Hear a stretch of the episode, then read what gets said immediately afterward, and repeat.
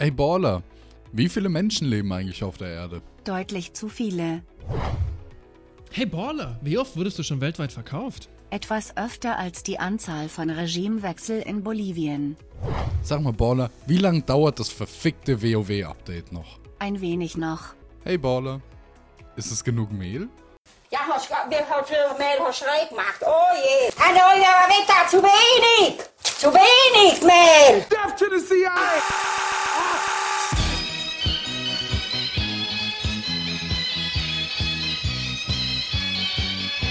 Wealth, the world's 85 richest people, is equal to the 3.5 billion poorest people. It's fantastic.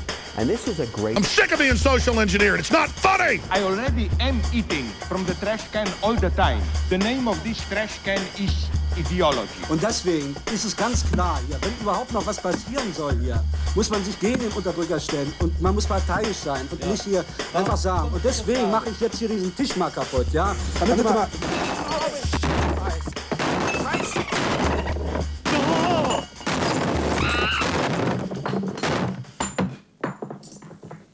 So, jetzt können wir weiter diskutieren. Hallo, ihr schönen Menschen da draußen an den Geräten. Wir sind drei Freunde und das ist unser Podcast. Wir heißen Deep Fried Friends. Und um es zu präzisieren, mein Name ist Al-Gadafur und bei mir habe ich Saddam Simeon Abd al-Majid al-Tikriti und Trogemund Josip Bross. Hallo ihr schönen Menschen, es ist euer Josip und ich möchte heute euer Gehirn verwöhnen. Es ist schön, dass ihr eingeschaltet habt und ich bin nicht ganz so schlimm wie der echte Saddam. Meinst du? Historiker sind sich unschlüssig. Also Amigos, wir drei, ne? Wir drei. Wir lieben es ja schon ziemlich, so in Bunkern zu sitzen, oder? mhm. Ja, Vor allem aber in bayerischen Bunkern. ein bayerischer Bunker. In einem bayerischen Bunker sitzen wir halt besonders gern, gell? Aber was wir weniger mögen, das sind zum Beispiel Bullen. Und heute soll es um einen ganz besonderen Bullen gehen. Ein Bulle, der hufenscharrend antrat, um sein Rohr möglichst aerodynamisch gen Himmel zu stoßen. Ein Bulle, der Kontroversen streute und dessen Abgang mindestens ebenso merkwürdig ist wie meine homoerotische Einleitung heute. Es soll um Gerald Vincent Bull gehen. Aber zuerst, Hm, yep. äh, yep. Ja. Ich war letztes Wochenende in äh, Kassel und habe auf der Documenta einige kulinarische Erfahrungen gemacht. Da war gutes Zeug dabei und nicht so geiles Zeug dabei. Ich kann jedem nur empfehlen, wenn ihr das Festival noch besuchen wollt, in Kassel Mitte, direkt in der Innenstadt, da gibt es einen ganz kleinen chinesischen Imbiss, der heißt Huaxin, mit diesem klassischen Font Bambus-Style. Wer kennt es nicht? Die ersten drei Seiten der Karte einfach ignorieren, danach geht's richtig ab. Ich hatte Kartoffel, mega dünn geschnitten, mit so sauer scharfer Soße, total al dente gebraten, also noch einigermaßen fest. Und es war wie nichts, was ich vorher geschmeckt habe. Unglaublich lecker. Äh, Preise sind wirklich, wirklich, wirklich okay.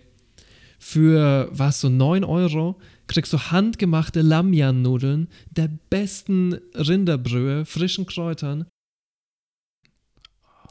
Das war fantastisch. Leute. Leute. Aber wenn du jetzt sagst, die ersten drei Seiten sollte man mal skippen. Jetzt hast du mich neugierig gemacht. Was ist denn da so? Also gebratene Nudeln mit süß-sauer oder was? Ja. Oder sagst du Ja. Nummer A65, äh, Reis und Thai Curry mit Ente, mit Huhn, mit Rind, was auch immer du willst. Schlimm. Habt ihr auch V2? Ja, das normale Buchstabenkabinett halt, was Ja. man äh, so kennt, was es immer geben muss für die Deutschen. Äh, Deutschen, die besonders unkreativ sein wollen heute. Ich nenne die Nummer drei. Wollen Sie es nicht vorher lesen? Die Homie World um zu lenken, nicht um zu denken. Und äh, ich habe eine besonders Outwear-Erfahrung mit einem Foodtruck gemacht. Es war an so einem äh, Ufer. Ohne Scheiß, ein Foodtruck, der sich auf der Idee gegründet hat, Austern zu verkaufen. Sorry, Oh, aber wie hirnverbrannt ist das denn? Oh no, Okay. Und zum Glück haben sie dann ausgeweitet und einige sehr coole Gerichte dazu gemacht. Was ich probiert habe, war Grilled Cheese mit Flusskrebsen drinne und zum Dippen eine Hummerbisk.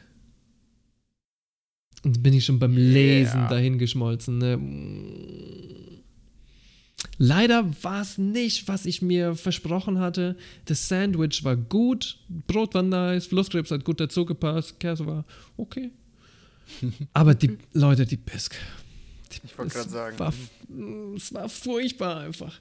Mega Was? dick, mega Oh sämig, ja, fast rot schon in Farbe, wie so ein Ketchup, was du mit, keine Ahnung, Oh. Stärkemischung oder so angerührt hast. Und es hat nur nach Tomate geschmeckt.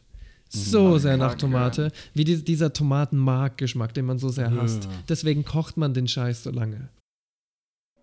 Ich habe mich so sehr drauf gefreut, dass du jetzt gleich vom Lobster Bisque erzählst und dann ist es sowas. Ja, Fuck that shit. ja, war ein bisschen sad auf jeden Fall. Was lernen wir daraus?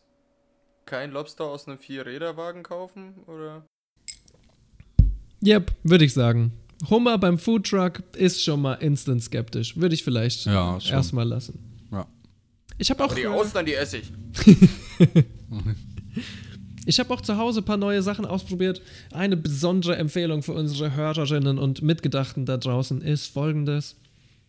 Du nimmst einen Blumenkohl, ja, brichst den in relativ große Florets ab, dann setzt du Wasser auf mit Salz, Hauchessig, wirklich nicht viel, bis es kocht, blanchierst den Blumenkohl kurz, teilst ihn dann in noch kleinere Röschen auf und dazu machst du eine Tomatensauce mit äh, Knoblauch, Petersilie, Anchovy und Kapern.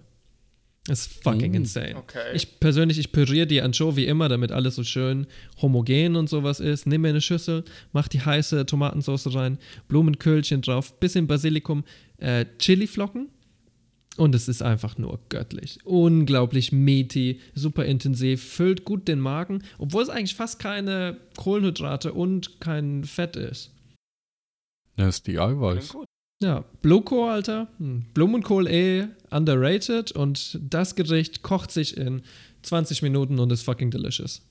Nicer Shit, man. Muss ich ausprobieren. Ja, Amigos, ich war in der vergangenen Woche ja ein bisschen unterwegs äh, in Bayern und dann war ich auch in Augsburg und äh, war dort ähm, typisch augsburgerisch beim Inder essen. und der Inder, den kann ich sehr empfehlen, der heißt Sangam. Und ich weiß nicht, ob wir Hörerinos und Hörerinerinnen aus Würzburg haben. Da war ich eine ganze Zeit lang äh, unterwegs und ey, die Inder dort, es tut mir leid, Mann, die sind schon alle pretty shitty. Wir haben nur drei und die sind schon echt nicht gut. Und der eine, der so einigermaßen gut war, ist echt nach Corona shitty geworden. So. Oh, das habe ich gar daher- nicht mitbekommen. Von daher lange kein gutes indisches Essen mehr gehabt. Und da drin, es sieht unglaublich classy aus, ne? Also wirklich so ein, so ein Kellergewölbe mit so richtig hohen Decken. Hm, Tänzerinnen. Ähm, Tänzerin vielleicht nicht, aber äh, trotzdem sieht sehr edel aus. Der Service war genial, also die, die Leute, die haben gearbeitet wie sonst was. Und das Essen hat der Mann. Also ich hatte ähm, zur Vorspeise hatte ich mir halt, weil ich es immer mache, Samosas geholt. die waren Mhm, perfekt. muss. Ja. Ähm, dann hatte ich mir ein ganz normales Linsendahl noch so geholt. Und das war die Quintessenz, ein fucking Butternaan. Mhm. Holy shit, Mann, dieses Butternaan, das kam an. Und es war wie ein Schwamm, der mit Butter voll war. Ich habe den geschnitten und mir ist der ganze Grease herausgeflossen. Und manch einer wird sich vielleicht denken, ugh, so fettig. Nein, nein, das muss so. Und ich habe das Ding gegessen und habe halt einfach auf diesem Fett gekaut und es war fantastisch, es war sau lecker, aber ich bin unglaublich satt davon geworden. Und dann gab's zum, also viel zu satt. Ich, oh Gott, mir hat der Wagen wehgetan, ey. Aber danach gab's noch ähm, Boti Kebab, glaube ich, heißt das. Boti Kebab. Das ist äh, einfach ein in äh, Currypaste äh, gewendetes Lamm oder Lammstückchen. Und die werden dann auf einem Shish Kebab angebraten. Dazu gab es dann verschiedenes Gemüse noch. Und das habe ich noch mit dem Rest von meinem Butternaan verspissen. Spissen. Butternaan ist für mich immer Standardorder. Aber nur, wenn ich im Restaurant bin. Takeaway ist das ein gigantischer Fehler. Don't do it. Es kann auch Ja, nicht nee, gut du machst, gehen. Du machst nicht alles voll mit Butter. Ja, Ja. und kalt und greasy, wenn du zu lange wartest. Widerlich. Keine Empfehlung. Ja. Ey, apropos keine Empfehlung. Simi, weißt du noch, als, als Arthur sich das Mango Chicken bestellt hat und so unglaublich sad war? Eber, Mango Chicken kann ich nie empfehlen, ist immer zu süß. Mango Chicken ist so die perfekte Repräsentation von äh, der Verdeutschung von indischen Gerichten. Einfach so eine ultimativ süße Soße mit Dosenmango natürlich und Hawaii mit Toast. Sahne. Boah. Ja, nee, weißt du, was ich finde, dass es vergleichbar war? Ich, ich weiß nicht, ob ihr schon beim Hans im Glück wart, aber die haben so eine Signature Mangosoße. Orangen-Senf-Mayo. Oh, oh. Und das ist straight up dieselbe Kacke. ja, ja, ist auch als würdest du einfach Marmelade sippen. yeah, nee, danke. Ja. Also ich persönlich war bis jetzt bei einem Mal beim Inder hier und es war okay, es war so ein Standard-Inder. Ich meine, die hatten eine Happy Hour. Leider war ich nicht in der Happy Hour da. Ich habe früher beim Taj Mahal 2 manchmal gut gegessen. Muss Ja. ich sagen. Aber es, es packt einen nicht so. Nur, nur zur Info, der Taj Mahal ist derjenige, der ganz okay war und der jetzt ganz schlecht geworden ist. Hm, das hab ich mir schon gedacht. Rina, Rina, Rina. ja. Aber ich hatte neulich äh, selbstgemachte Gürkchen und äh, die sind sehr geil geworden. Und anscheinend äh, hat sich mein Essig da drin noch ein bisschen weiter vermehrt und ordentlich Lacto. Und jetzt habe ich äh, Gürkchen, die blubbern, wenn man drauf beißt. Mm, Oh. Okay. Ja, und die sind du richtig Essig dicke Einlegegurken. Oder wirklich nur Salz und Lactofermentation? Äh, Essig, interessanterweise. Oh. Essig und ich habe es offen gelassen oben und es schimmelt nicht und äh, es wird richtig weiß und cloudy drin. Ich muss jetzt dann morgen abgießen, sonst wird es, glaube ich, ein bisschen zu hart. Ja, die Karmhefe ist schon nicht so geil. Ja, ja. Und ja. Hast jetzt sieben Tage einfach Pickles gegessen. Ja, klar. Äh, Mann. Ja, S Simeon, du äh, musst das dann wahrscheinlich so abseihen einmal und dann hast du die ganzen cloudy Stuff in so einem Haarsieb. Dann kannst du es zusammenpressen, schön im Löffel warm machen, aufheizen Mm. und dir dann intravenös geben. Yep, Ja. Das ist eine gute Idee. Mir in die Zunge spritzen. Hallo, ich will es direkt schmecken. Hm. Pickle Sim! so, so läuft es. Ich meine, wenn ich mich zwei Wochen lang von Oliven ernähren kann, dann kannst du dich auch sieben Tage von deinen Gurken ernähren. Ja, auf jeden Fall. Aber jetzt mal ganz kurz vielleicht ähm, für eine Sekunde Real Talk, weil ich was aus meinem Privatleben mit euch teilen will, was Ernstes. Ich habe ja Hm. gesagt, ich öffne mich gerne für den Podcast und mache mich auch verwundbar. Und deswegen, wie ich es mit den Oliven schon äh, zugegeben habe, gebe ich jetzt auch zu, ich habe ein Problem. In letzter Zeit habe ich eine starke Präferenz für falsche Lebensmittel. Oh. Ich habe letzte Woche, ich habe mit meinem Therapeuten schon darüber gesprochen, aber ich habe letzte Woche acht persische Gurken gegessen. Und ich war nicht mal jeden Tag zu Hause letzte Woche. Ich kaufe regelmäßig Bockwurst, obwohl ich früher nie Bockwurst Du warst gegessen ein habe. Bockwursthasser. Ich war ein Bockwursthasser, ich war ein Gelbwursthasser, ich war ein Weißwursthasser. Ich war kein Freund dieser Würste. Wienerle auch nicht. Nee, nee. Aber jetzt esse ich Fleischabfallprodukte ständig. Aber ich bin nicht der Einzige, dem so geht, nicht der einzige Mann, der auf seine ganz eigene Weise besessen ist von phallischen Symbolen. Wir reden heute über Gerald Bull.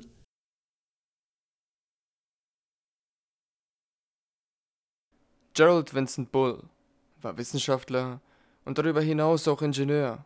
Und er war verantwortlich für den Bau zahlreicher Waffen, darunter gigantische Superkanonen. Das tat er zum einen als privater Geschäftsmann in seiner Firma SRC, der Space Research Corporation. Ta er tat es für die Royal Canadian Air Force, aber auch für die Verteidigung anderer Länder, zum Beispiel dem Irak unter Saddam Hussein. Er war der Hauptverantwortliche für militärische Projekte wie zum Beispiel das Project Harp oder das Project Babylon und kam letzten Endes sehr rätselhaft ums Leben, so dass sich noch keiner erklären kann, wie das bisher passiert ist oder wer dafür verantwortlich war. Doch wie kam es zu all diesen Verstrickungen? Das alles und noch viel mehr erklären wir euch gleich. Aber hier erstmal ein Wort von unserem Sponsor. Schatz, guckst du noch mal schnell Pizzateigrezept nach bei Chefkoch? Ja, okay. 1, Periode 3 Eier, 224,8 Gramm Mehl, 2,5 Cups Zucker, eine Elle breit gehäufter Teelöffel Roggenschrot, 2 Unzen Backpulver, 0,03 Kubikmeter Wasser. Was zum heiligen Strohsack ist denn hier los? Haben Sie es auch satt, ständig unterschiedliche Maße für Zutaten zu nutzen? Würden Sie nicht auch gerne einfach machen, statt sich mit Messen zu stressen? Dann haben wir die Lösung für Sie. Der Sapple Eyeballer. Stop the measure, start the pleasure.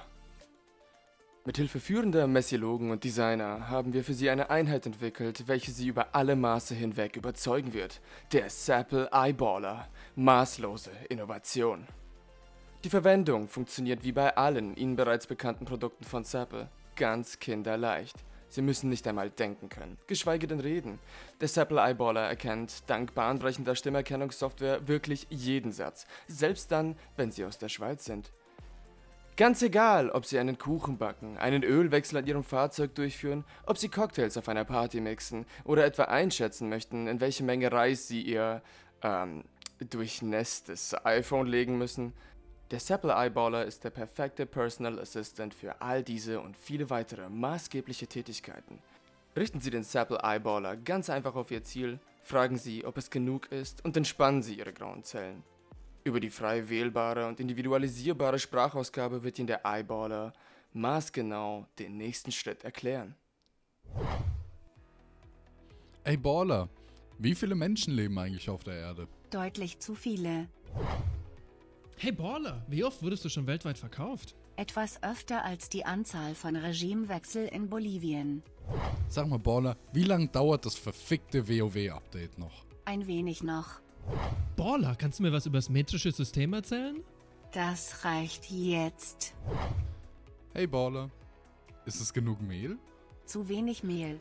Wie viel soll ich da jetzt noch reinmachen? So ein bisschen halt noch. Okay, okay.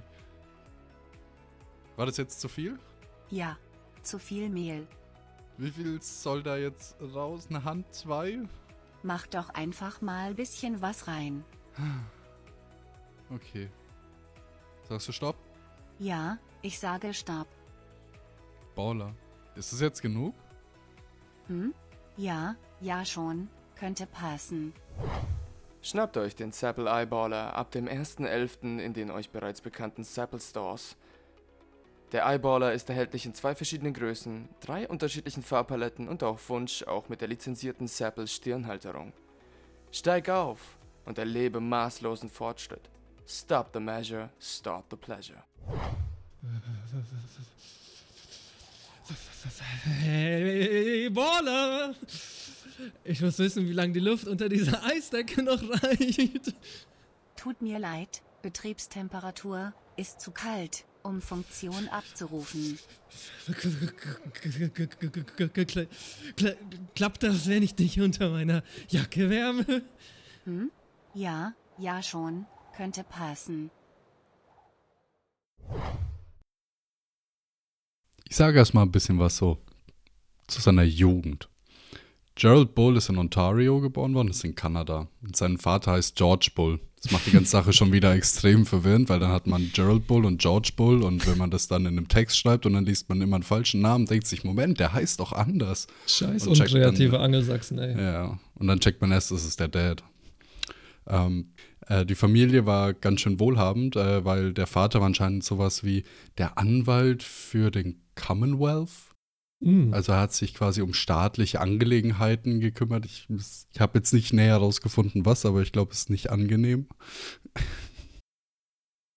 äh, ja, aber dann kam ein Börsencrash 1929, dann Weltwirtschaftskrise und die waren so schlau und haben Kredite genommen, um Aktien zu kaufen. und äh, ja, dann waren Aktien halt äh, so ein bisschen ein Problem und hatten kein Geld mehr, mussten umziehen, haben sich gedacht so, True Spirit, Der hat bestimmt hart gearbeitet, oder? Der hat gesagt, jetzt mache ich es richtig, ich verkaufe meine Aktien, ich nehme einen normalen Job an und arbeite mich wieder nach oben, richtig? Nope. Leider nicht. Leider hat er sich gedacht so, ja Mann, wir holen uns Lotto-Tickets. und ja, er hat gewonnen, aber während einer Deflation im Lotto zu gewinnen, das bringt ja quasi gar nichts. Und äh, ja, sie hatten halt immer noch Schulden. Es hat nicht wirklich viel geändert. Sie waren jetzt nicht mehr super arm und verschuldet, aber sie waren jetzt arm und verschuldet. Aber zumindest immer noch well connected. Ja, ja, das höchstwahrscheinlich. Dann passiert was Tragisches bei der Geburt vom zehnten Kind, Gordon. Äh, kommen Komplikationen auf und äh, die Vater von Gerald Bull, äh, die Mutter von Gerald Bull. die Mutter von Gerald Bull, Gertrude Bull. Äh, Jesus, heißen die wirklich? Ja, die heißt wirklich so. Es ist- Gordon George Gerald Gertrude. ja, es ist so schlimm. Fucking hell. Ja. Und äh, sie verstirbt dann am 1. April 1931. Die Vater. Sau geil. Ah, das hat mich jetzt gekillt.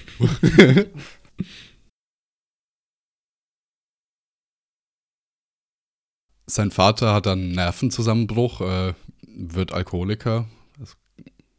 Nachzuvollziehen. Irgendwie so, du bist pleite und hast Schulden. Deine Frau stirbt bei der Geburt von deinem zehnten Kind. Und du hast die zehn Dämonen an der Backe halt. Ja, ja. Er hat dann die Kinder irgendwie seiner Schwester überlassen, die hat aber selbst Krebs. Das verstehe ich jetzt auch nicht so ganz, äh, wie das Britischer funktioniert. Vorzeigevater halt. Ja. äh, und sie stirbt dann halt dann auch 1934. Und, ja. Das Haus wird zwangsversteigert, weil sie Schulden haben, also bleibt auch kein Haus mehr über. Und der Vater sagt halt dann so, Jo, Kinders, äh, sucht mal Verwandtschaft. Äh, ich habe irgendwie, das eine war aus so einer Biografie raus, da stand drin, dass es so mehr oder weniger war, Jo, Verwandtschaft, wer zuerst kommt, mal zuerst, nehmt eure Kinder, die ihr wollt. wer überbleibt, muss dann dahin, wer zuletzt kommt. Der Mann liebt Lotto. Was soll man sagen? Glücksspiel ist, glaube ich, voll sein Ding. Ähm, ja, und Jared lebte dann letzten Endes bei seiner älteren Schwester Bernice. Die heißt mal was mit B, nicht mit äh, G. Respekt. Gott sei Dank. Ja, später ist er dann auf eine Jesuitenschule gekommen. Obwohl er zu jung war, ist es ihm dann doch erlaubt worden. Mhm. Ja, da merkt man schon, manche Leute sind da halt connected, ne? Nee, äh, kommt vielleicht daher sein Onkel und seine Tante. Ähm, die waren ziemlich wealthy. Die hatten damals, gab es irgendwie so, so Balls, um irische Krankenhäuser wieder fit zu machen. Und da Mhm. haben die 175.000 US-Dollar damalige Zeit äh, erwirtschaftet. Was wahrscheinlich viel Geld ist heutzutage umgerechnet, sodass man easy jemanden bestechen kann und auf eine Schule schicken kann. Yep. Und da begann es schon für ihn so, dass er sich mit äh, Flugzeugen beschäftigt hat, hat so kleine Modelle gebaut und äh, war auch Mitglied des Modellbauclubs. Das gab es wahrscheinlich damals überall, war der heißeste Scheiß. Mhm. Und 1944 macht er seinen Abschluss. Ja, und da kann ich anknüpfen bei unserem jungen Geraldo. Geraldo. Nach seinem Abschluss ähm, ist er erstmal auf die Queen's University gegangen. Und ähm, das hat er in der Hoffnung getan, dass er dort anschließend auf die Militäroffiziersschule kommt. Denn auf der Universität von Toronto gab es einen recht kürzlich eröffneten Lehrstuhl ähm, für Aerodynamik. Ich fand es auch so cool. Ich habe äh, in der Einquelle gelesen, zur damaligen Zeit war es so, dass die Hochschulen dich eingeladen haben, dass du dort studieren darfst. Du hast dich ja nicht bewerben müssen unbedingt, sondern die haben, die haben dich gefragt, weil du so einen guten Abschluss gemacht hast. Hm. Ist interessant, äh, kleine historische Randnotiz hier, ne? Die, also eine der ersten Gruppen, die angefangen haben, quasi nur über Einladung Leute zu gewinnen, waren natürlich Geheimdienste. In der Geschichte von Intelligence Services ist es immer mehr so geworden, dass ähm, Sowohl welche Contractor, welche Unternehmen von außen du dir suchst, als auch welche Leute du in Schlüsselpositionen bringst, nicht unbedingt ausgeschrieben wird, sondern halt ausschließlich per Einladung funktioniert. So kannst du auch sicherstellen, dass die Leute eh schon ideologisch auf deiner Linie sind. Dieser Lehrstuhl von Aerodynamik wurde von einem äh, gewissen Dr. Gordon Patterson geleitet. Und zu dem Zeitpunkt war es auch so, dass sie sich gewisse junge Köpfe und auch Leute, an denen sie interessiert waren, äh, einladen konnten. Und dieser Lehrstuhl wurde zu diesem Zeitpunkt ähm, vom Def Defense Research Board ähm, bezahlt. Also im Endeffekt auch was zur Verteidigung des Landes galt. Die bezahlten sozusagen diesen Lehrstuhl, um da halt Forschungsergebnisse ranzubringen. Und äh, das Geld, was die dort hatten, hatte gerade so gereicht, dass man ähm, vier junge Studenten nein, Entschuldigung, zwölf junge Studenten im Verlauf von jeweils einem Quartal einstellen konnte. Und so kam es, dass ähm, unser äh, Mr. Bull dort äh, angebandelt hat und äh, angefangen hat mitzuforschen. Zum einen als allererstes ähm, an einem Windtunnel. Also er ersuchte es, einen Windtunnel noch funktionaler zu machen. Und wir reden hier von einem Hochgeschwindigkeitswindtunnel. Und das hat er dann auch damals mit seinem äh, Team bei einer sehr späten Abgabe, wo sie wirklich kurz hm. vor knappig das Ganze abgeben sollten. Wer kennt geschafft. das nicht? Genau. Und äh, das wurde abgenommen, woraufhin er äh, noch mehr äh, Reputation sammelte und letzten Endes äh, auch noch besser bezahlt wurde, beziehungsweise dieser Lehrstuhl wurde besser bezahlt von der Royal Canadian Air Force.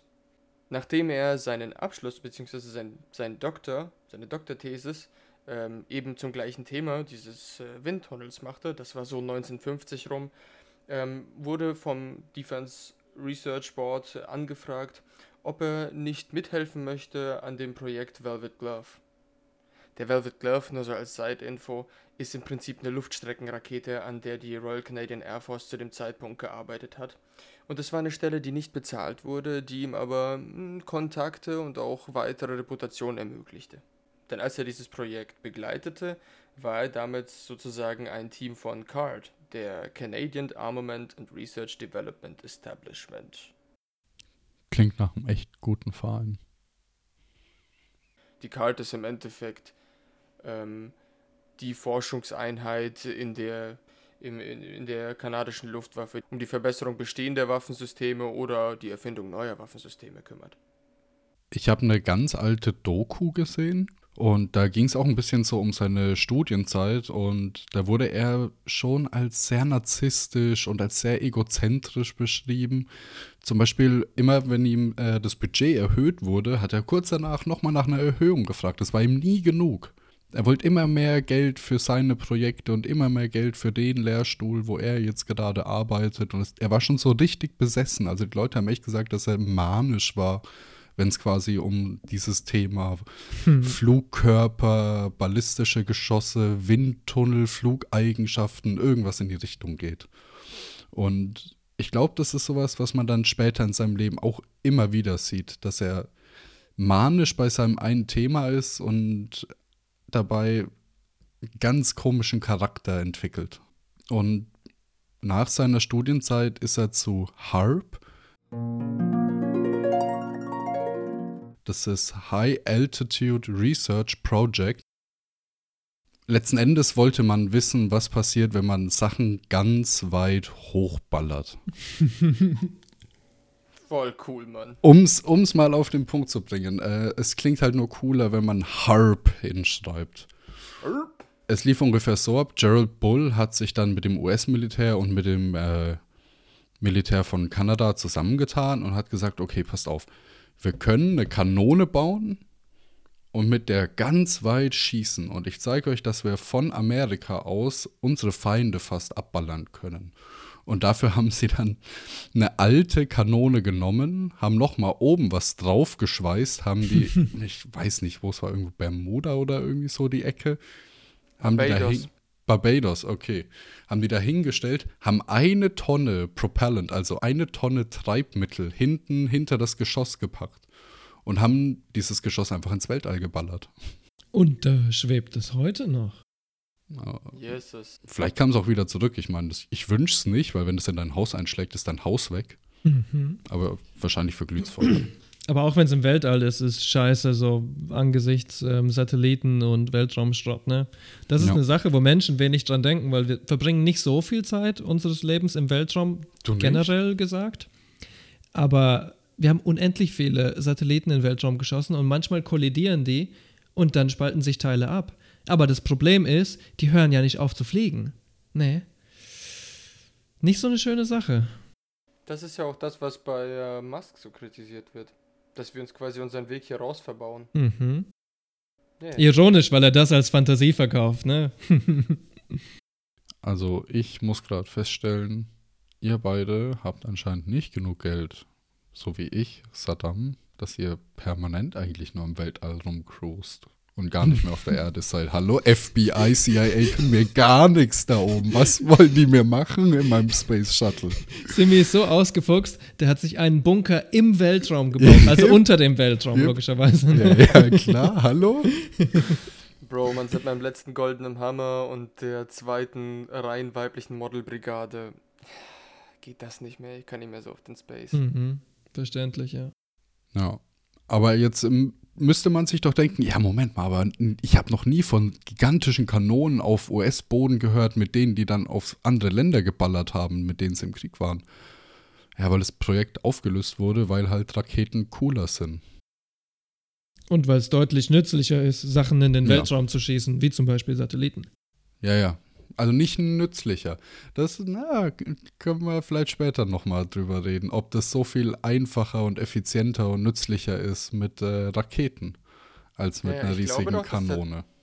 Ich glaube doch, dass der Treibstoff im, Verhält im Verhältnis zu dem ähm, äh, zu den Schießpulver, ich sag's jetzt mal ganz überspitzt, einer Kanone doch noch ziemlich teuer ist. Also ich denke schon, dass das es günstiger macht. Ja, ja, Nur- so eine riesen, also letzten Endes so eine riesen Wumme ist günstiger als Raketen. Aber es hat halt, naja, eine Rakete ist halt, ja, eine Rakete ist halt besser, weil die kannst du losstarten lassen auf deinem Land und dahin fliegen, wo du möchtest, um es mal so neutral zu sagen. Ja, und hier musst du halt gucken, ne? Also Ja. schießt du erstmal, kannst du nicht mehr viel machen. Ja. Ja. Wobei für mich immer der, das Irrwitzige ist, dass Leute das ja tatsächlich als Waffe benutzen wollten. I mean, come on, man, du kannst doch nicht so weit weg zielen. Oder es war halt immer der gute Vorwand. Naja, ich meine, es gibt so, es gibt so ein paar Probleme, die diese Riesenkanonen hatten. So cool das jetzt klingt, du kannst mega weit ballern und alles. Klingt nicht so cool für mich. Wenn du die. naja, aus einer militärischen Sicht. Äh, das Problem ist, wenn du schießt, gibt es halt ein riesiges Erdbeben, das du quasi überall messen kannst auf der Erde, wenn du äh, genau genug misst. Äh, diese Waffen sind anfällig, sie sind groß, sperrig, schwer zu handhaben. Oh, Und Wenn was schief geht, geht es richtig schief. Dann hast du halt eine Tonne, die in so einem Stahlding ist und das geht hoch. Mhm. Und das hat man auch in der Vergangenheit ziemlich oft gesehen. Denn Gerald Bull hatte echt, in Anführungszeichen, coole Vorbilder. Nämlich deutsche Vorbilder. Deutsche Kanonen. Der Jerry hat sich schon viel Inspiration bei den Deutschen geholt, das muss man auf jeden Fall sagen. Ich bin mir sicher, viele von euch kennen äh, die dicke Bertha. Wenn wir der Story glauben wollen, so wie sie erzählt ist, dann war äh, Gerald angefixt durch das sogenannte Paris-Geschütz. Das wurde damals für den Ersten Weltkrieg von niemand anderem als Krupp hergestellt. Diese unendlich bizarre, militärisch fast untaugliche Waffe hatte nur einen tatsächlichen Zweck, nämlich Terror zu verbreiten. Sie war mehr oder weniger ein Instrument der psychologischen Kriegsführung, die Yeah. durch ihre, für unsere deutschen Hörerinnen und Hörer, die durch ihre fast Fußballfelder großen Einschläge ganze Städte in Terror versetzen konnte. Zitat. Zwischen dem 23. März 1918 und dem 8. August 1918 feuerten drei, später zwei Paris-Geschütze etwa 800 Granaten auf Paris ab. Dabei starben 256 Menschen, ausschließlich Zivilisten. Es war also überhaupt nie das Ziel damit, Soldaten oder militärisch relevante ähm, Gegenden zu treffen. Die waren auch überhaupt gar nicht besonders genau. Das heißt, ob du dann tatsächlich dein Ziel auf 10, 100, mehrere hundert Meter triffst, war nicht unbedingt garantiert. Ich hatte auch gelesen, dass die ähm, nicht mal, also die, die Projektile nicht mal alle explosiv waren, sondern dass teilweise ja wirklich so einfach Metallkugeln waren, Ja, die ja. halt schon natürlich durch den durch den Auftrieb, sage ich mal, dann äh, ganz schöne Löcher in die Gebäude beziehungsweise äh, gerissen haben, beziehungsweise die auch umstürzen lassen haben. Aber es ist schon krass eigentlich, dass das wirklich nur als so Psychoterror benutzt wird. Ja, es funktioniert im Endeffekt sehr ähnlich wie eine Kanone damals, ne? wo wirklich die Kugel so unglaublich massiv war, dass sie einen heftigen Einschlag hatte. Aber der Zweck ist doch nochmal anders. Aber ich meine, es funktioniert ja, weil, ich meine, wenn heute, keine Ahnung, so eine 10 oder noch Meter größere Eisenkugel auf einmal direkt vor mir runterballert und alles wackelt und bebt, hätte ich auch riesige Panik. Also, Ja, die haben äh, funktioniert, aber halt nur bei den ersten paar Schüssen. Ja. Danach hatte sie einen Rohrkrepierer. deutsche Qualitätsarbeit. Yep. Wer wie ich die Geschichte der Krupp-Familie sehr schätzt, ist über dieses Verbrechen wahrscheinlich nicht so sehr geschockt. Die Krupps stehen meiner Meinung nach symbolisch für mehrere Jahrhunderte Ausbeutung, Zwangsarbeit, Kriegsverbrechen und Pionierarbeit in Massenvernichtungswaffen, nicht nur das Paris-Geschütz. Das war den Deutschen nämlich nicht genug, deswegen haben sie im Zweiten Weltkrieg noch mehr Riesenkanonen gebaut. Die sogenannte K5 war eine auf Schienen und Zugwagen montierte Kanone, damit die so, nachdem sie schießt, den Rückstoß abfangen kann, indem sie so rückwärts fährt, ne? 21 Meter lang. Und die, anders als das Paris-Geschütz, hatten vielleicht noch etwas mehr tatsächlichen militärischen Nutzen. Äh, sie konnten später sogar mit Raketenprojektilen genutzt werden. Noch so eine kleine Tangente, die äh, die Krupps mit dem deutschen Raketenprogramm verknüpft und das deutsche Raketenprogramm wiederum hat in Amerika eingeschlagen und die amerikanischen Hellfire Missiles haben dann im Irak eingeschlagen. Der Tod ist ein Meister aus Deutschland, blablub, habt ihr vielleicht schon mal gehört. Vieles von dem, was wir später im Kalten Krieg sehen und was wir auch immer wieder diskutieren bei Deep Fried Friends, wurde hier in Deutschland pioniert. Und natürlich, wie das die Deutschen gerne so machen, haben wir auch gepfuscht. Spiel mir das Lied von die Scheißeflöte.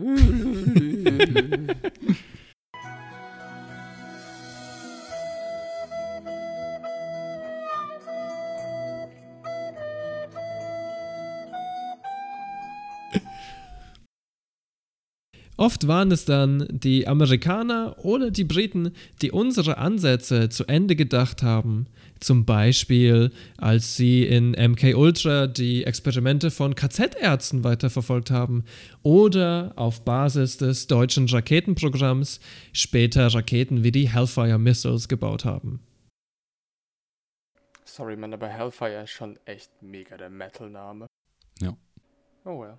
Wo wir gerade schon bei Ansätzen sind, die die Deutschen vorgelegt haben und die später die Amerikaner und andere nachverfolgt haben, gebt euch das.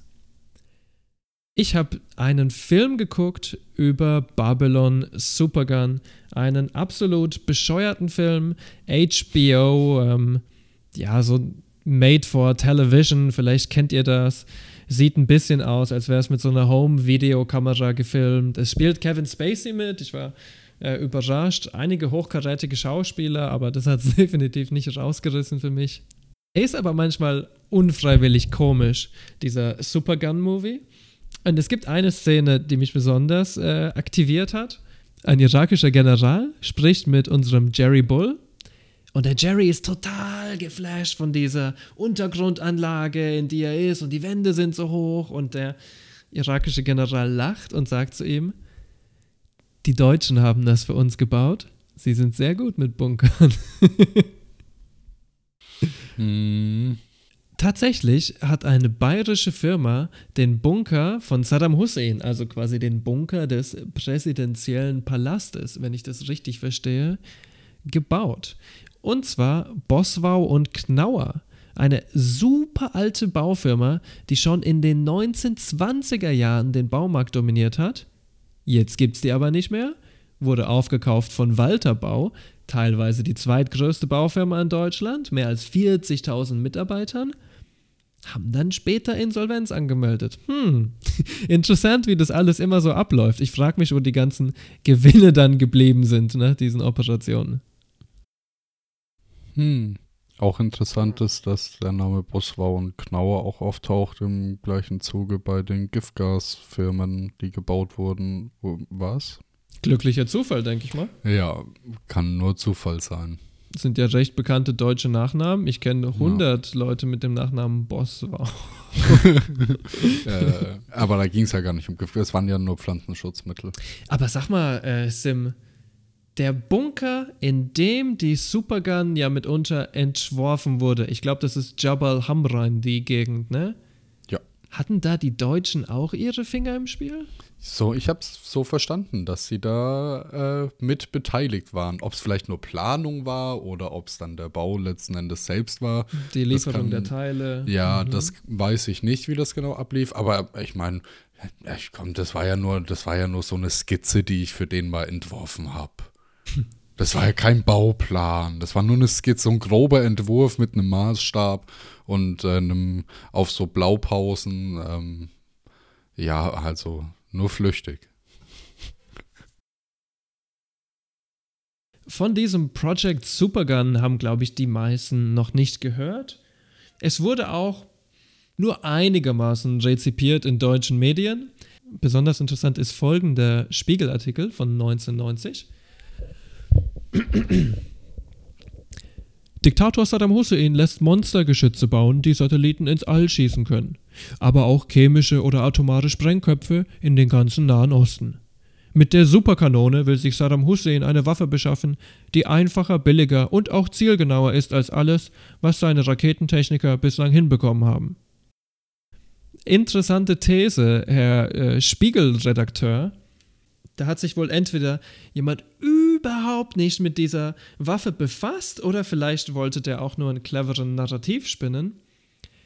Auf jeden Fall ist die UNO-Gruppe, die sich mit diesem äh, Project Supergun beschäftigt hat und sie schließlich auch abgebaut hat, zu dem Schluss gekommen, dass die Supergun definitiv nicht fähig war, atomare, biologische oder chemische Sprengköpfe präzise zu verschießen.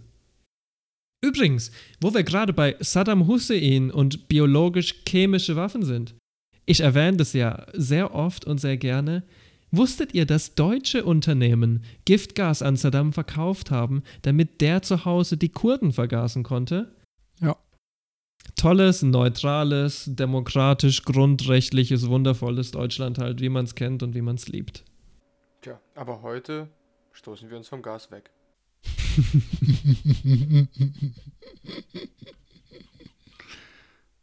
Ja, aber ich habe mich die ganze Zeit gefragt, womit hat der gute Herr Bull eigentlich äh, sein Geld verdient? Ich meine, der war da erst so ein bisschen Wissenschaftler und ja, dann wurde ja sein ganzes Unternehmen, mehr oder weniger, was er da an der Hochschule gemacht hatte, HARP, äh, aufgelöst. Und der Mann hat sich gedacht, ich gründe jetzt einfach mal eine Firma. Hat man ja vorhin schon gesagt, SRC. Und die hat naja, Artilleriegeschosse hergestellt und Mechanismen von Panzern verbessert, was später noch viel interessanter wurde, weshalb er dann deutlich interessanter wurde, weil er sich mit sowas auskannte. Und so kam es dann, dass er Waffen nach äh, Südafrika verkauft hat. Und jetzt werden sich die ein oder andere Zuhörerin oder Zuhörer wundern, hä, Südafrika, Waffen, ja, ist doch jetzt nicht so schlimm, ist doch einfach nur ein Land. Ja, aber es gab einen Bann auf Waffenverkauf nach Südafrika. Grund war, dass in Südafrika und in Angola die Waffen verwendet wurden, um halt gegen die eigene Bevölkerung und gegen die Kubaner zu kämpfen. Wir erinnern uns, Kuba und die Kubaner haben gegen die Apartheid gekämpft, größtenteils dann in Angola und zwar an der Seite der Zivilbevölkerung. Ja, und die sollten gewinnen. Und deswegen ist es äh, fucking verwerflich, wenn man scheiß Artillerie nach Südafrika verkauft, wenn dort die Bevölkerung damit bombardiert wird. Ja, und so kam es, dass dann gegen ihn ermittelt wurde, weil Waffenembargo und Waffenhandel ist nicht so erlaubt. Und ja, so hat er Knast bekommen. Das ist natürlich hochironisch, weil ähm, er die Waffen an Südafrika verkauft hat im Dienste der CIA und es später Amerika war, die ihn angeklagt haben und schlussendlich auch eingelocht haben, obwohl sie die Auftraggeber des Waffenhandels waren.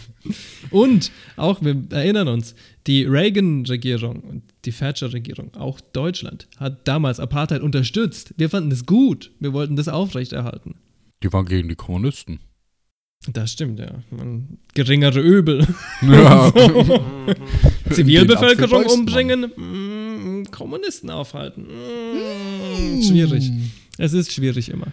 Ja.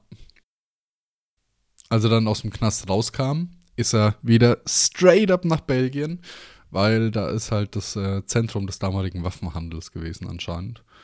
Und so ist es dann gekommen, dass er auf einmal Freunde im Irak hatte. Die fanden ihn voll cool und hätten gern mal mit ihm geredet. Da gab es doch so eine besondere Connection. Irgend so ein, irgend so ein fetter Waffenhändler. Wer war das nochmal? Ja, der gute Mann heißt Sarkis Sokanalian. Und ja, es gibt einen Film, der heißt Lords of War, Händler des Todes. Der ist so pseudo-autobiografisch über ihn.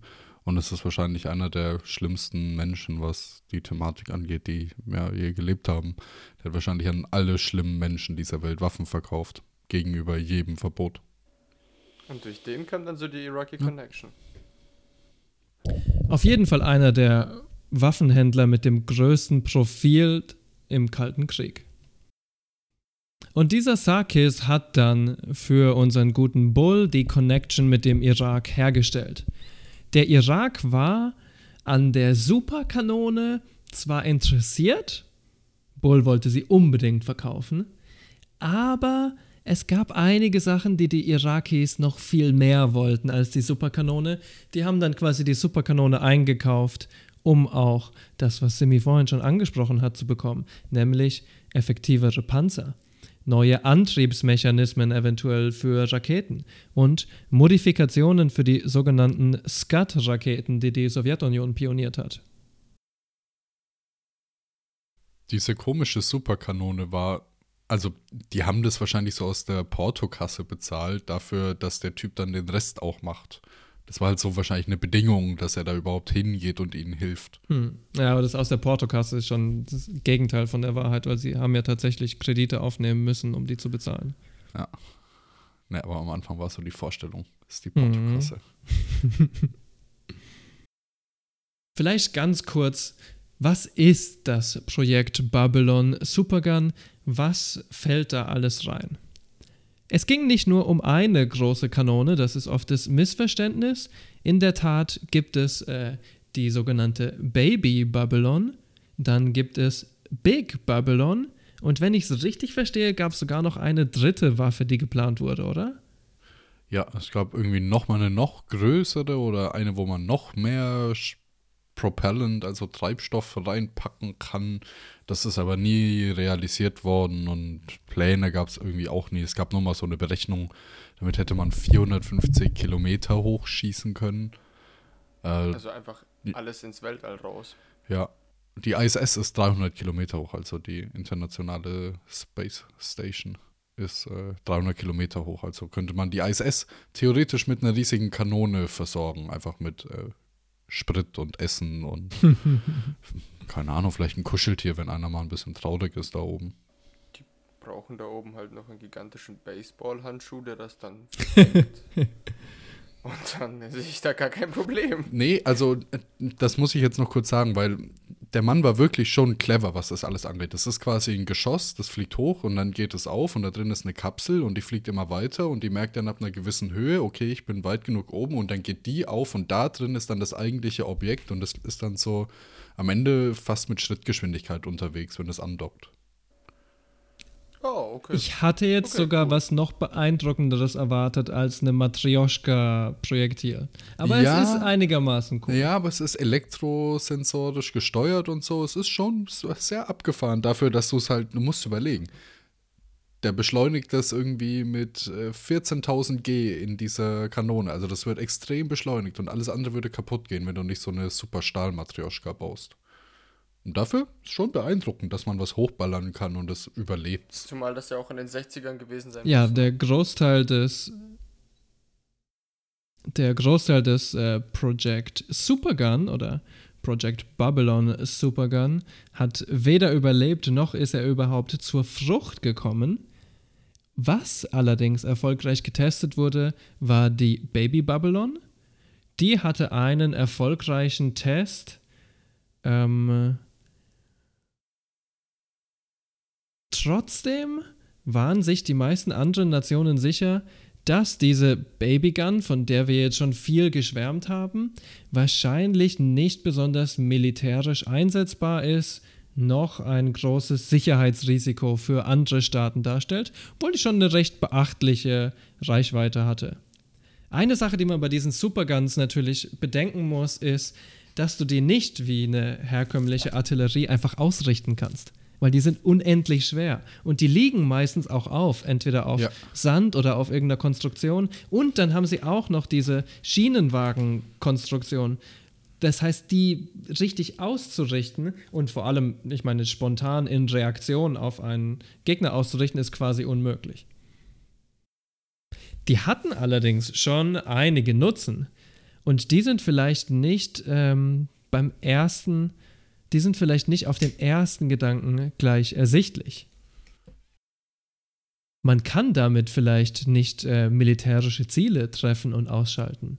Was man aber gemacht hat, und das hat Simi vorhin schon impliziert, ist, man sendet entweder Satelliten in den Weltraum oder, noch viel interessanter, man sendet ein Projektil, was vielleicht Farbe, vielleicht eine Art von Staub, irgendwas in die Richtung hat, Richtung gegnerischer Satelliten und lässt die vorher explodieren, damit die Sicht des Satelliten gestört wird.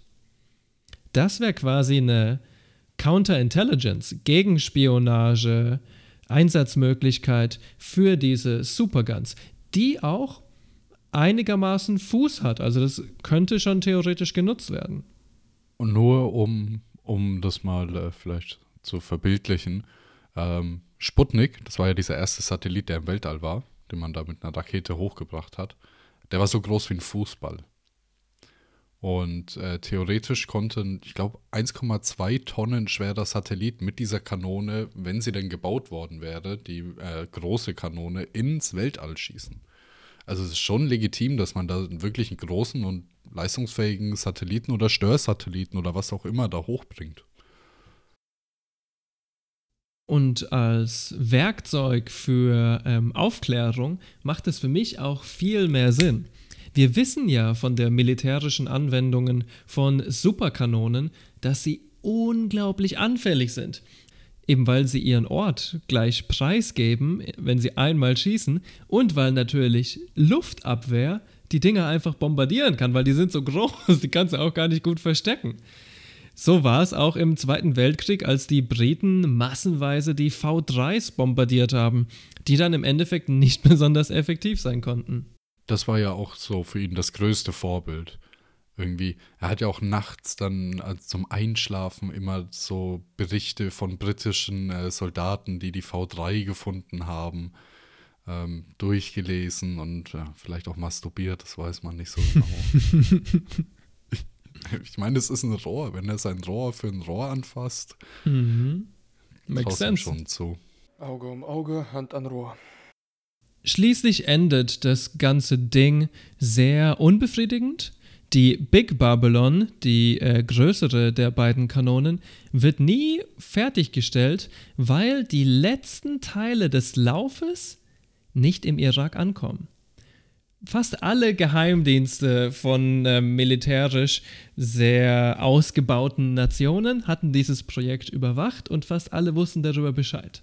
Im Endeffekt hat ähm, im Endeffekt waren es die Briten, die dann eingestiegen sind, gesagt haben, Moment mal, lass uns diese Lieferung von Metallteilen, die übrigens angeblich für eine Ölbohrplattform gedacht waren, das war quasi der Deckmantel, lass uns die mal untersuchen, die wussten schon genau, was sie haben. Und die haben das aufgedeckt, die Teile sind festgenommen worden und haben den Irak nie erreicht. Sind in Handschellen abgeführt worden, die Stahlrohre? Ja. Die kleine Kanone war zwar gebaut, aber die war eigentlich mehr oder weniger, was man heute eine Tech-Demo nennen würde. Die hatte dann nicht wirklich ähm, viele Einsatzbereiche, als es tatsächlich zum Golfkrieg gekommen ist. Das war Vorführmodell. Was tatsächlich auch für eine militärische Messe gebaut wurde, das wissen viele nicht, aber es gab eine Messe im Irak, wo dieses Ding und ihr Testschutz vorgestellt wurde. Oh. Mhm. Deswegen auch der große Zeitdruck, dieses äh, Protomodell auf die Beine zu stellen, was eigentlich komplett nutzlos war. Ne? Wenn wir jetzt mal weg, wenn wir jetzt mal zurücktreten und uns das Project Babylon Supergun angucken, dann scheint es auf den ersten Blick wenig erfolgreich. Die Supergun wird nie fertiggestellt und unser guter Gerald Bull wird umgebracht. Von wem wissen wir nicht. Zu vermuten ist es, dass es einer der Geheimdienste ist, die in diese Sache verwickelt war. Israel hatte vielleicht das Interesse, dass Irak keine Langstrecken-Superkanone besitzt, die bis nach Tel Aviv schießen kann. Der Iran hatte gerade eben einen Krieg verloren, in Anführungsstrichen, gegen den Irak und wollte sicherlich auch nicht, dass äh, er in Ziel genommen wird. Und dann gibt es natürlich auch noch die Briten und die Amerikaner, die beide ihre Interessen in dem Fall Gerald Bull hatten. Vielleicht auch noch so ein bisschen persönliche Abneigung Amerikas. Weil er war ja Ehrenstaatsbürger Amerikas, weil er Israel geholfen hat. Und ist dann einfach straight up zum Irak rüber. ja, wobei, das muss man auch richtig verstehen. Ne? Wir reden hier ja von der Zeit, das ist ganz wichtig als historischer Kontext, wo die USA den Irak unterstützt haben.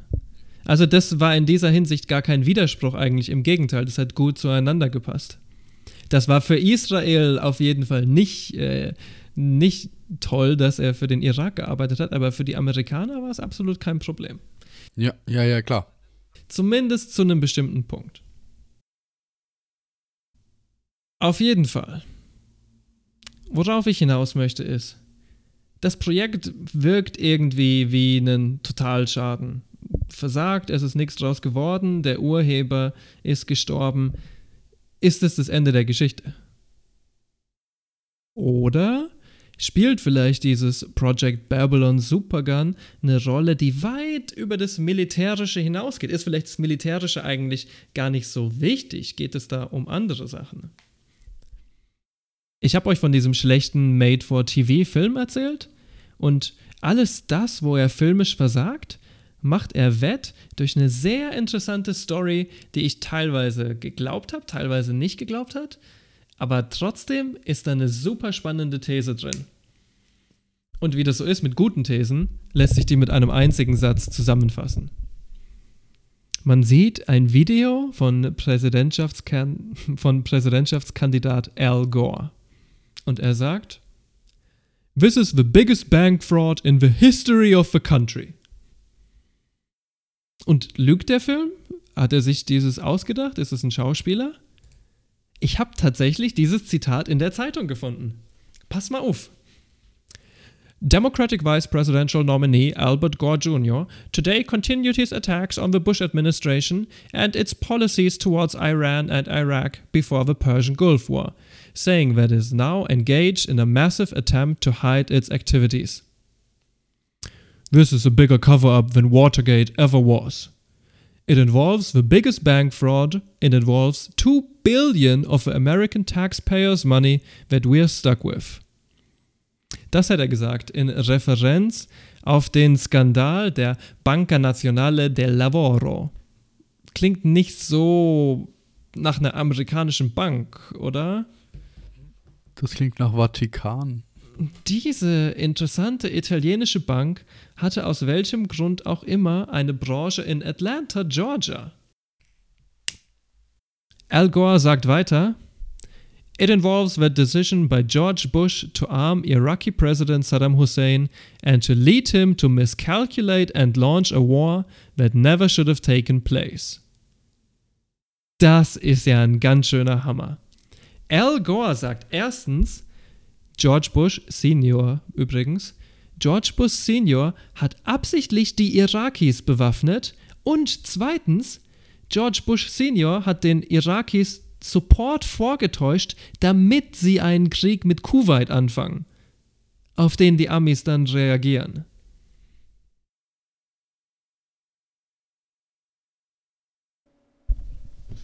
Ja, normal, das- normales Business.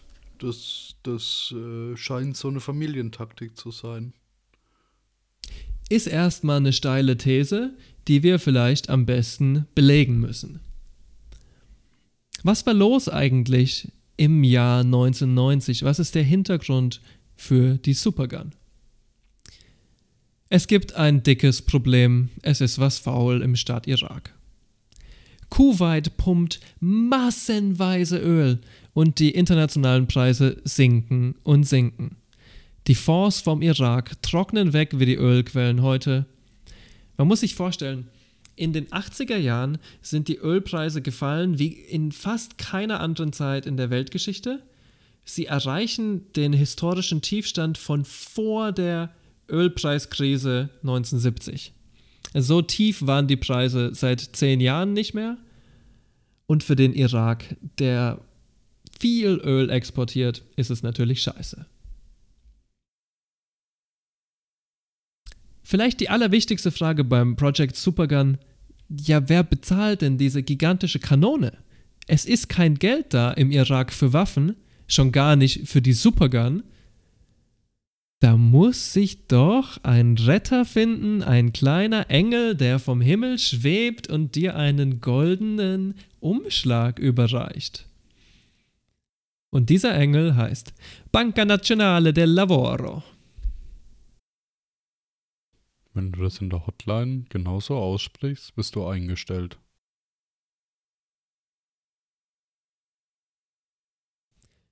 Gut, sicherlich kennen die meisten Leute diese Bank nicht. Ich hatte noch nie von der gehört, bevor ich über den Skandal gelesen habe. Aber die BNL ist inzwischen mehr als 100 Jahre alt und ist oder war die sechstgrößte Bank Italiens. Die ist inzwischen äh, aufgekauft. Wir sehen, dieses Motto zieht sich immer wieder durch die Geschichte von solchen Firmen. Und zwar von BNP Paribas. Ah, okay. Krass. Die Paribas, die kaufen ja alles auf. Die sind inzwischen das zweitgrößte Bankkonglomerat in ganz Europa. Der ehrenhafte Wladimir Ilitsch hat schon vor 150 Jahren von der Monopolisierung der europäischen Banken gesprochen, hat sich in der Hinsicht auch nicht besonders viel getan. Natürlich, wie das so ist mit Banken, die ganze Geschichte ist sehr schattenhaft, aber so viel wissen wir mit Sicherheit. Die BNL hatte eine Branche in Atlanta, Georgia, und diese Branche hat unautorisierte Kredite an den Irak verliehen, insgesamt mehr als 4 Milliarden US-Dollar. Nicht mal inflationsbereinigt, heute noch viel, viel, viel mehr. Diese Oh Löhne wiederum, so, ich bin wirklich kein Experte, aber mein Versuch, das zu erklären. Diese Löhne wiederum müssen garantiert werden und der Garant für diese Löhne war die amerikanische Regierung, speziell das CCC. Mehr dazu gleich. Die große Anschuldigung, die im Raum steht mit diesen 4,5 Millionen veruntreuter Gelder, ist folgendes. 4,5 Milliarden, oder? Ja, okay. Präsident Bush Senior hat Gelder aus US Agricultural Assistance, also dem Landwirtschaftshilfsprogramm, genommen.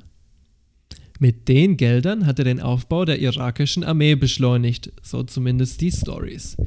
Waffen kaufen, Verträge eingehen und so weiter. Besonders perplex an dieser Geschichte ist, dass diese Gelder zum Teil eigentlich für humanitäre Hilfe gedacht waren, nämlich zum Beispiel Lebensmittel für den Irak. Ich wollte gerade sagen, tausch einfach Brot gegen Waffen. Ja, Hilfe zur Selbsthilfe. Genau. Das ist doch das, was sie immer predigen. Dann können die auch wirklich mit der M16 auf die Felder einballern, bis er so viel Respekt hat, dass der. Weizen einfach so rauskommt. Ja. Der ergibt sich. Eine ergiebige Ernte. Mhm, Eine ergiebige Ernte. oh Gott. Diese US Agricultural Assistance, das ist ganz runtergebrochen einfach ein Programm, um Lebensmittelpreise stabil zu halten. Unter anderem, indem auch Lebensmittel aus dem Ausland strategisch angekauft werden. Good old Imperialism halt. Speziell geht es hier gar nicht um die äh, Agricultural Assistance, sondern um die CCC, die ich gerade schon erwähnt habe. Das heißt Commodity Credit Corporation. Ich könnte jetzt natürlich erklären, was genau die CCC macht, obwohl ich selbst nicht so wirklich verstehe. Könnte man schon machen. Aber dann muss ich auch gleich im ersten Satz so Unwörter wie Kreditsicherungsgarantie verwenden. Und das will ja wohl niemand von euch. Das klingt so nee, wie Bonitätsprüfung und Ratingagentur und. Ah. Nee, lass mal. Gehen wir doch einfach mal nach dem, was sie selber über sich sagen, oder? Wir stabilisieren, unterstützen und schützen das Einkommen und die Preise von Farmern. Hm, okay. Mit meiner zugegeben sehr geringen Kenntnis kann ich nur dazu sagen, dass sowohl diese CCC als auch die ganzen Organisationen, die mit ihr verstrickt sind, wie zum Beispiel die gruselige Farm Service Agency, im Endeffekt einerseits Instrumente des Monopolkapitals gegen die eigenen Arbeiter, die eigenen Bauern sind und natürlich nach außen im imperialistischen Sinne für eine Stärkung der eigenen Währung und für sehr solide Exportpreise sind. Es klingt fast ein bisschen so, als wäre das so eine staatliche Version von Nestle. ja, auf jeden Fall der staatliche Gegenspieler zu den Big Food Corps, oder? Keine Frage. Ja, schon. Wir haben schon ein kleines Bild gezeichnet davon, wie eigentlich die Stimmung auf der Welt ist und die Stimmung im Irak. Vorher, quasi als Backdrop, ist der Krieg des Iraks gegen den Iran. Dieser Krieg endet relativ unentschlossen. Äh, die Irakis machen definitiv so ein paar wichtige strategische äh, Gebietsgewinne. Beide Seiten verlieren einige Truppen. Es war im Endeffekt eine sehr knappe Affäre. Sicherlich hat der Fakt, dass die Amerikaner die Irakis extrem stark unterstützt haben, auch dazu beigetragen, dass es so knapp war, sonst wäre es vielleicht anders ausgegangen.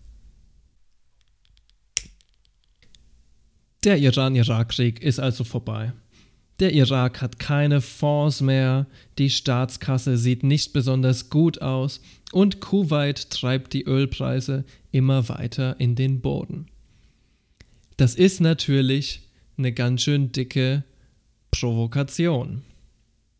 Könnte man wie vielleicht Bush Senior gemacht hat, davon ausgehen, dass der Irak darauf reagiert. Und natürlich, es kommt, wie es kommen muss. Wir müssen jetzt reden über den ersten Golfkrieg bzw. den ersten Irakkrieg. Dieser Golfkrieg war nicht nur für Kuwait und den Irak relevant, der hatte nämlich die größte militärische Allianz seit dem Zweiten Weltkrieg. 35 Staaten drin angeführt von Amerika, aber auch viele europäische Staaten, die sich beteiligt haben, gangbangen alle zusammen den Irak. Nice. Für mich ist der erste Golfkrieg ein besonderer Krieg, der meiner Meinung nach eine neue Ära, der eine andere Form der Kriegsführung einleitet, vielleicht eine erweiterte Form der Kriegsführung. Er ist für mich der erste richtig postmoderne Krieg. Insofern, dass er nicht nur von den Leuten vor Ort miterlebt wird und zu Hause rezipiert wird, wie das so ist, ne? man kriegt Briefe von der Front, vielleicht Fotos, man hört im Radio.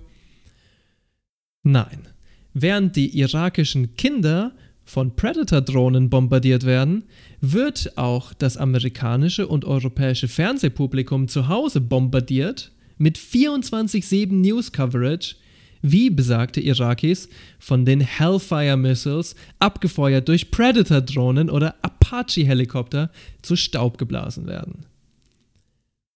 Diese enge Beziehung zwischen Medienkonsument und Krieg, auch diese Gleichzeitigkeit, man sieht Videoaufnahmen, man sieht Simulationen, die gab es vorher nicht in diesem Maße. Es ist ein Krieg, der unglaublich arg bebildert ist, Was allein schon dahingehend interessant ist, weil er so unglaublich höllisch ist, auf neue Dimensionen, die man sich vorher nicht so hätte vorstellen können.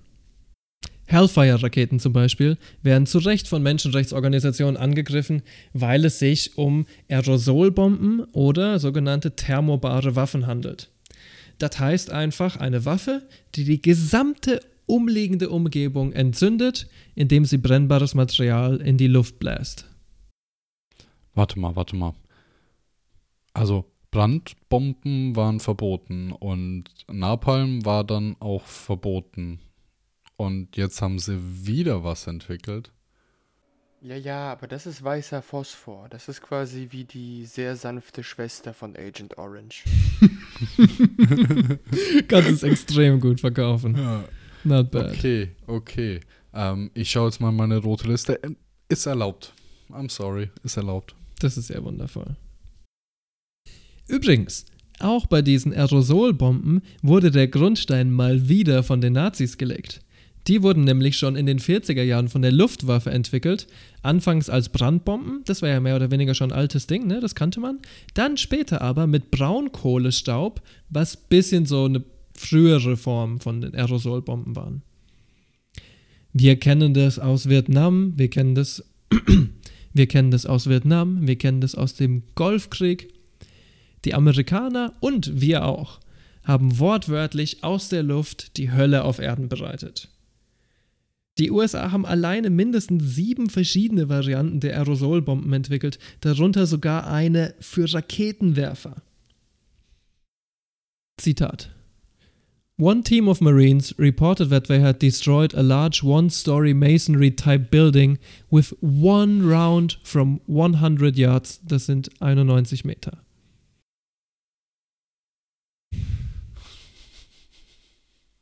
Ja, da muss man sich schon fragen, ob man da stolz drauf sein muss, wenn man mit einem Raketenwerfer mit einer einzigen Patrone ein gesamtes Gebäude zum Einstürzen bringt.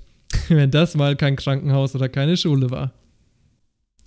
Wenn man dann hört, im Golfkrieg sind mehr als 100.000 Irakis gefallen, und das ist noch niedrig geschätzt, denkt man vielleicht nicht unbedingt daran, dass das ganze Land für eine kurze Zeit in Flammen aufging, einerseits von den angezündeten Ölquellen, andererseits von dem wortwörtlichen Höllenfeuer, was von oben herabregnet. Brandbomben, die wir ja kennen aus dem Zweiten Weltkrieg, brauchen generell brennbares Material.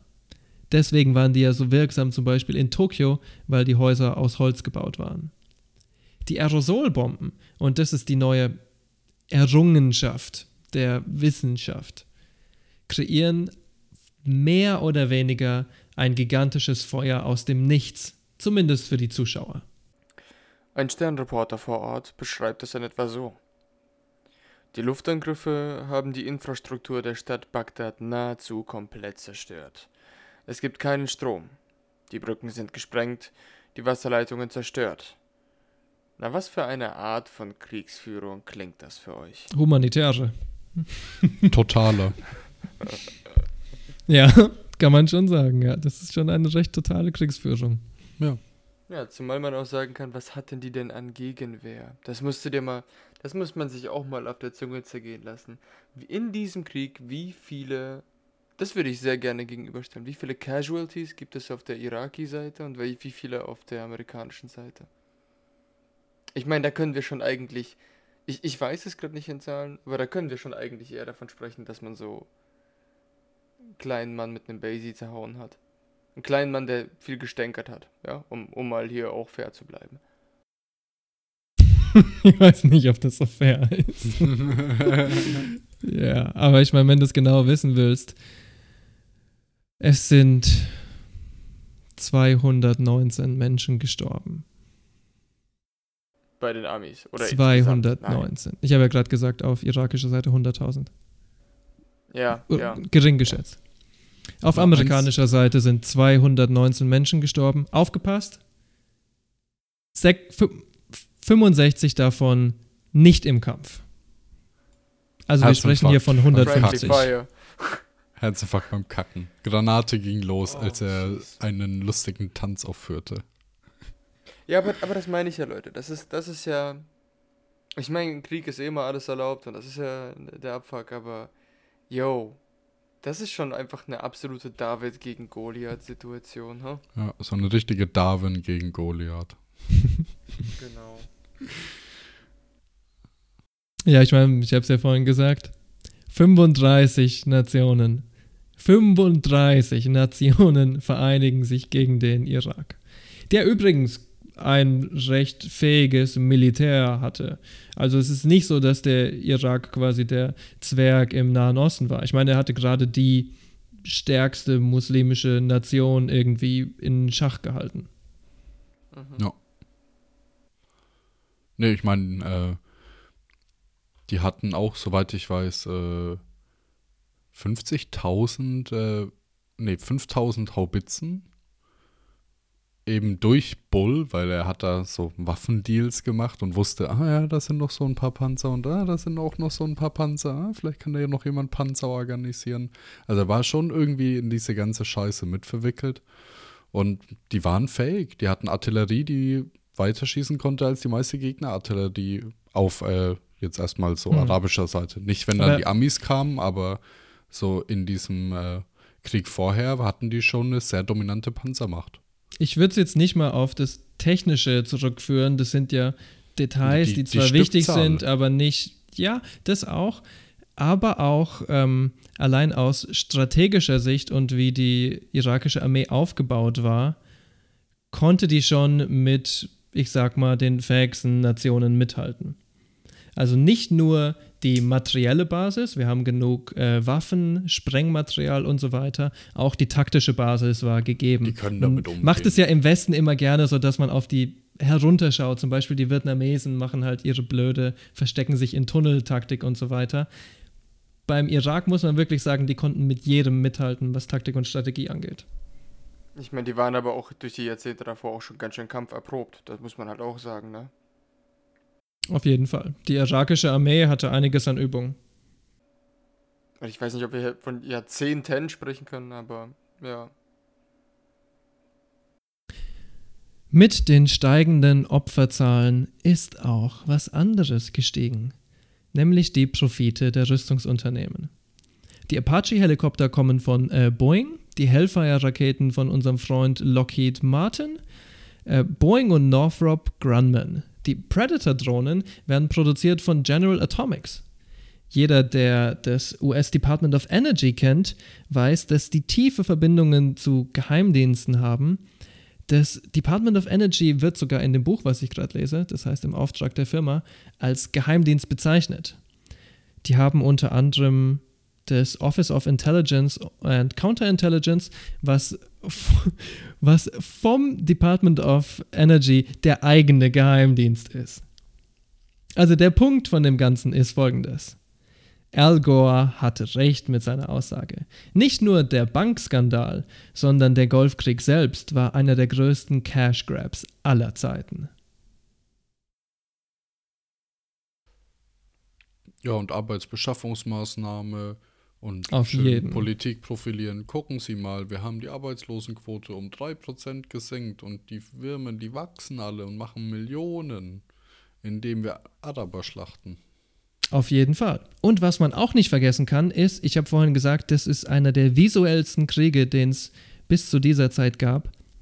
Die haben auch dadurch PR gemacht. Weil, wenn du Hellfire-Raketen herstellst und Apache-Helikopter herstellst, dann willst du ja, dass andere Leute wissen, dass die existieren. Du willst ja deine Waffen in die ganze Welt verkaufen und Konflikte anheizen. Und was gibt es für bessere PR als, und das muss man leider zugeben in dieser Hinsicht, dass deine Waffen diesen Krieg auf extrem überlegene Weise gewinnen. Und sie haben sowohl den ersten Golfkrieg als auch den zweiten Golfkrieg, aka Irakkrieg, auf sehr überlegende Weise gewonnen, was sich sicherlich sehr positiv ausgewirkt hat auf die Waffenverkäufe.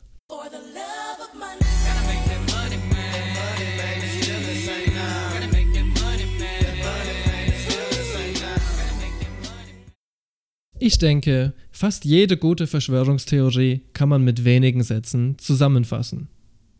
Deswegen, hier kommt's. Erstens, die Reagan-Regierung veruntreut Staatsgelder und liefert sie an den Irak damit die sich Waffen kaufen können. Zweitens, sobald dann Irak die Waffen gekauft hat und die Invasion von Kuwait beginnt, interveniert Amerika. Sie profitieren nicht nur von den Waffenverkäufen an äh, den Irak selbst, sondern, wie wir schon gesagt haben, haben jetzt auch eine Plattform, um ihre Waffen und deren abgründige Folgen zur Schau zu stellen. Und drittens, die Akteure aus den Banken. Klar, einige CEOs wurden abgesägt, einige Leute haben ihre Position verloren.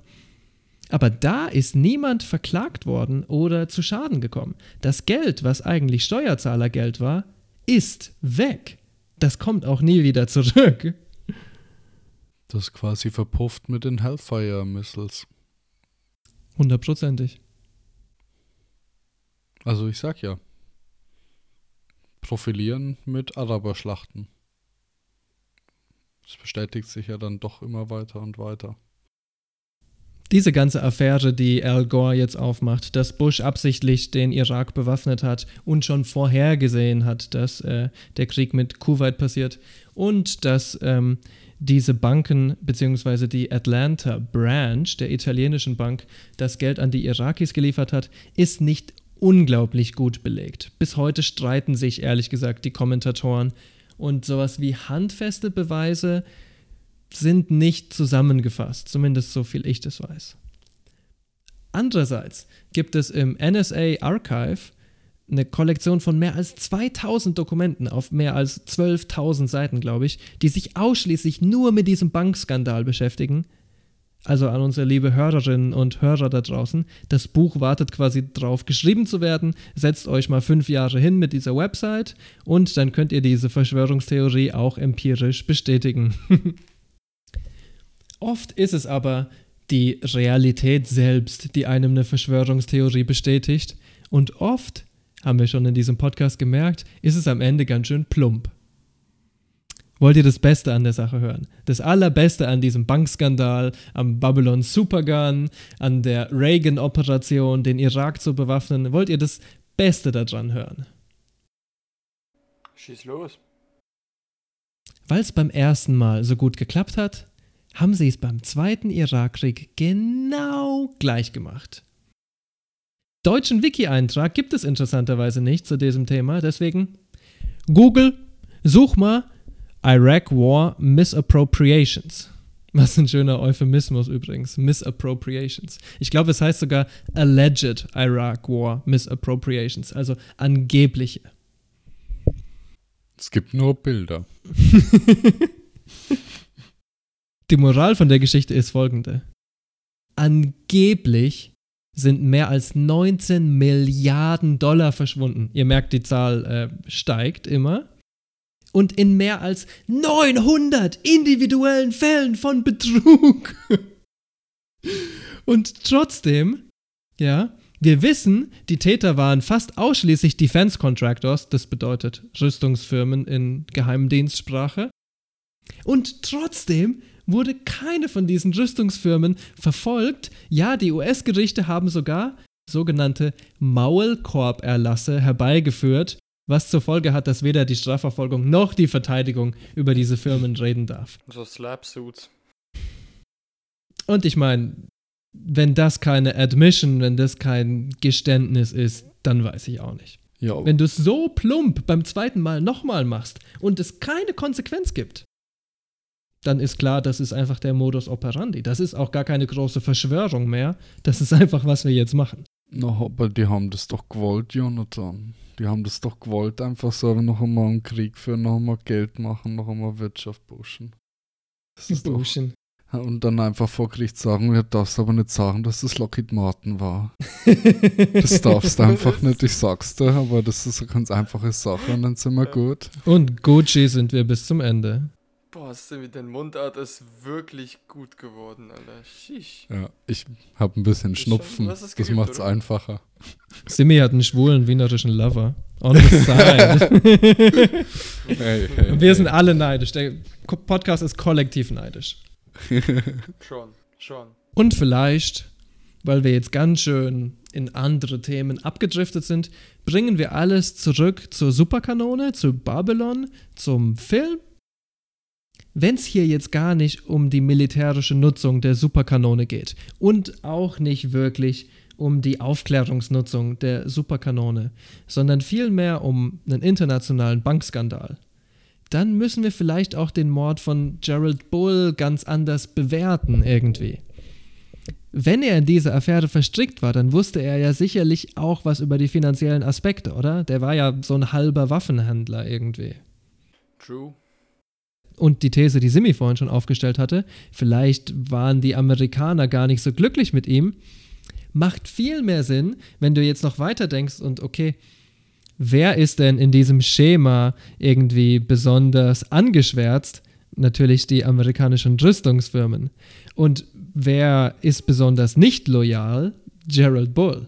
Natürlich, wenn man sich bedenkt, mh, der Bull wird vielleicht in den Knast kommen für das, was er gemacht hat, besteht die Möglichkeit, dass Gerald Bull redet über diese ganze Operation. Nicht nur über die gigantische Knarre, die eigentlich nicht so interessant ist. Keine Smoking Gun.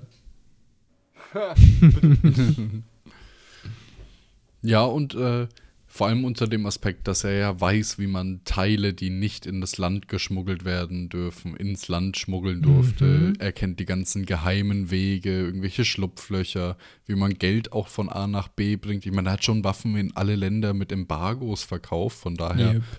Yep. Er war ein Kriegsverbrecher, auch ein trainierter, auf jeden Fall.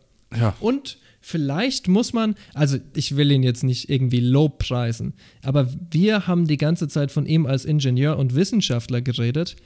Die Leistung, diese, zumindest die kleine Supergun zu bauen und hunderte verschiedene Teile über verschiedene Firmen einfliegen zu lassen, ohne dass es irgendjemand checkt, das ist auf eigene Weise auch beeindruckend. Ja. Es ist nicht so einfach, eine Massenvernichtungswaffe zu bauen, ohne dass es jemand merkt. Und er hat es zumindest eine ganze Zeit lang unter Verschluss halten können. Ja. Und was denkt er? Wer war's? Ich glaub's, der Mossad. Ich sag, ich sag, es ist immer noch der Mossad. gell? Ja, das, das, das, das geht nicht anders. Nee, auch einfach äh, von äh, der Logistik her. Ich meine, soweit ich weiß, er war ja dann äh, im Irak, ist er umgebracht worden, irgendwie vor seiner Wohnung mit fünf Schüssen. Ähm, Äh, nee, nee, nee, nee, nee, der wurde in Belgien umgebracht. Stimmt, stimmt. Der wurde in Belgien umgebracht. Und die meisten vermuten halt den Mossad dahinter, weil und mit der fadenscheinigen Erklärung, weil er ja eben im Prinzip äh, für den Irak ge, äh, ja, gearbeitet Ja. hat. Aber, und hinter den Gesichtspunkten, Gesichtspunkten die äh, der Trockenmund Joe hier gerade geäußert hat, ist es auch nicht unwahrscheinlich, dass die CIA da hm, federführend, vielleicht verantwortlich war. Who the fuck knows? Ich frage mich generell, da, warum nicht weiter auch zu seinem äh, Tod oder seinem Mord geforscht wurde, weil ich habe dazu jetzt, ähm, gut, ich habe mich auch relativ wenig informiert, aber dazu konnte ich jetzt sehr wenig finden. Ich glaube, da gibt es auch tatsächlich nur Spekulationen. Macht aber auch Sinn, weil du musst drüber nachdenken. Geheimdienste sind Experten im Morden, vor allem im clandestinen Morden. Die machen das schon so, dass du nicht einfach nachvollziehen kannst, wer das war. Und insofern wird es Ja. über Bulls Mord wahrscheinlich auch so bald nicht Klarheit geben. Ich will vielleicht noch eine letzte Aussicht geben, nämlich dass es neben dem äh, Mossad und dem CIA noch ganz viele andere Akteure gibt, die Interesse hatten an ihm. Zum Beispiel das MI6, ich habe schon erwähnt, ne? das MI6 hat die letzten Teile abgefangen und hat im Endeffekt ihn ein bisschen aufgedeckt, würde ich behaupten. Dann gab es noch die äh, Syrer, an die denkt man überhaupt nicht, aber die Syrer hatten äh, Schiss vor dem Irak, verständlicherweise.